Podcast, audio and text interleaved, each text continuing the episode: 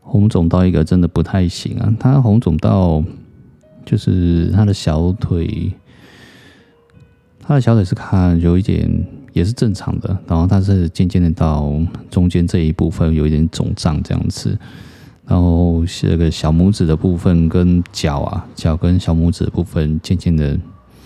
有点萎缩，这样子好像类似充血的状态啊，就整个红色，然后跟肉色的一个交接。然后那个学那个帮他做笔录的那个学长，就我跟他说：“哎，你这个好像应该要截肢，可能会截肢哦。”他说：“怎么说？”他说：“你看这样这样这样这样。”然后之后就撇头撇过去之后，然后我就我就醒了，我就醒了。醒了之后，后来去想说要录，就是这样，就录一个录一个单元啊？为什么呢？因为我后来在其实，在录的当中，其实我有发现了几个转折点这样子。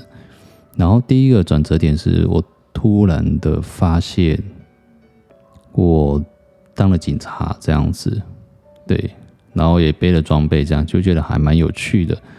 然后后来第二个转折点是。他们是不是要和解的部分？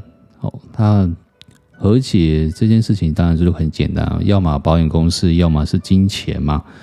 我后来发现，哎，他们女生一直很争，很一直很执着在这件事情，要是是要多少钱，然后又想要保险公司处理，然后又想要问多少钱，这样子有一点犹豫不决。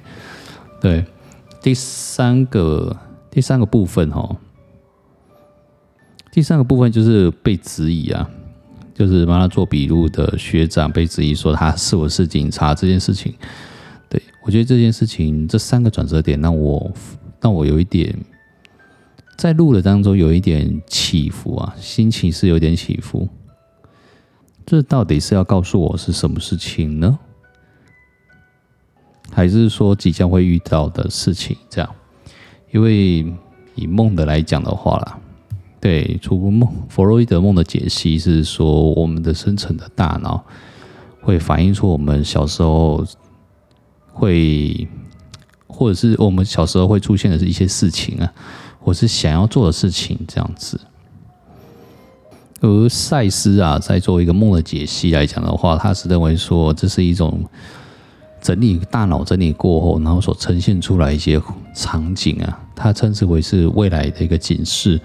或者是一种一种对于现在的的突破的部分，这样子就说的很很笼统啊，但就是一种它到底是未来还是现在，还是过去的弥补，这个我们都不知道。这样，其实我偶尔现在已经很少在其实在做梦这样子，呃，并不是说无所求或者是什么的，只是觉得。有一些的梦，它就只是个梦，没有什么多大的提醒，这样，然后而且非常的模糊，这样，然后这一个梦是很清晰，清晰到我觉得，诶，这个有需要需要录制这样子，然后做一个提醒啊，偶尔我都会，嗯，我会有记忆记忆梦的一个一一个一个一个理论一个想法。对，为什么呢？就是在之后如果有发生一些状况的话，其实是可以拿来对照的。这样，所以梦并不是只是梦，它其实是一种预知。